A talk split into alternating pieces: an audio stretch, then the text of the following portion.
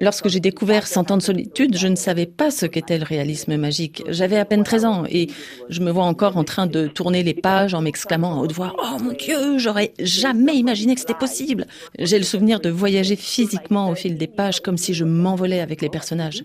Voyez-vous, je viens d'un pays où imaginer une personne s'envoler n'a rien d'exceptionnel. C'est ce qui se passe constamment dans nos contes. Mais le roman de Marquez était le premier livre qui m'a fait réfléchir sur comment écrire pour que le lecteur ait le sentiment qu'il est en train de voler. Il y a une part de magie dans tout cela.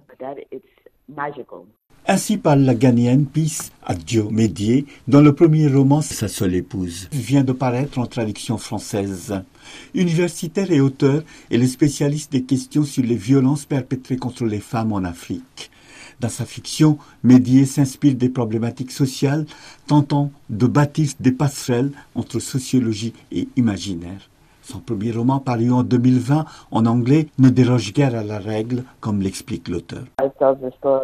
Ce roman raconte l'histoire d'Afi, jeune femme ghanéenne, qui, à la demande de sa mère, accepte de faire un mariage arrangé, mais très vite, elle comprend que son mari entretient une relation forte avec une autre femme. Mon objectif dans ce roman n'était pas de faire le procès de la polygamie, mais de donner à voir le vécu des personnages. L'action de ce roman se déroule dans une petite ville du Ghana où vit la narratrice. Orpheline de père, Afi est une belle jeune femme qui a été élevée par sa mère. Soucieuse de sortir sa famille de la précarité, elle accepte la demande en mariage avec le riche héritier d'une grande dynastie d'entrepreneurs. C'est sur la cérémonie pompeuse du mariage arrangé de la narratrice avec le fils Gagnon que s'ouvre le roman. Lecture. Elikem m'épousa par procuration. Il ne se présenta pas à notre mariage. La cérémonie eut lieu le troisième samedi de janvier, dans la cour intérieure de la demeure de mon oncle Pius. Nos proches, tous aussi joyeux les uns que les autres, quoique pour des raisons différentes, étaient assis face à face sur des chaises en plastique, louées pour l'occasion, qu'on avait soigneusement disposées, en rangées, d'un bout à l'autre de la cour.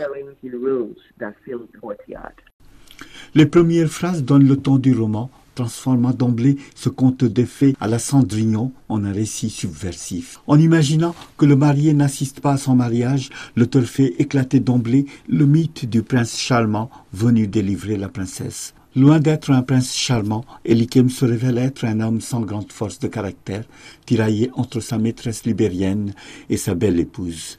On est dans une comédie de situation caractérisée par des imbroglios sentimentaux et sociétaux qui déterminent l'action de ce roman.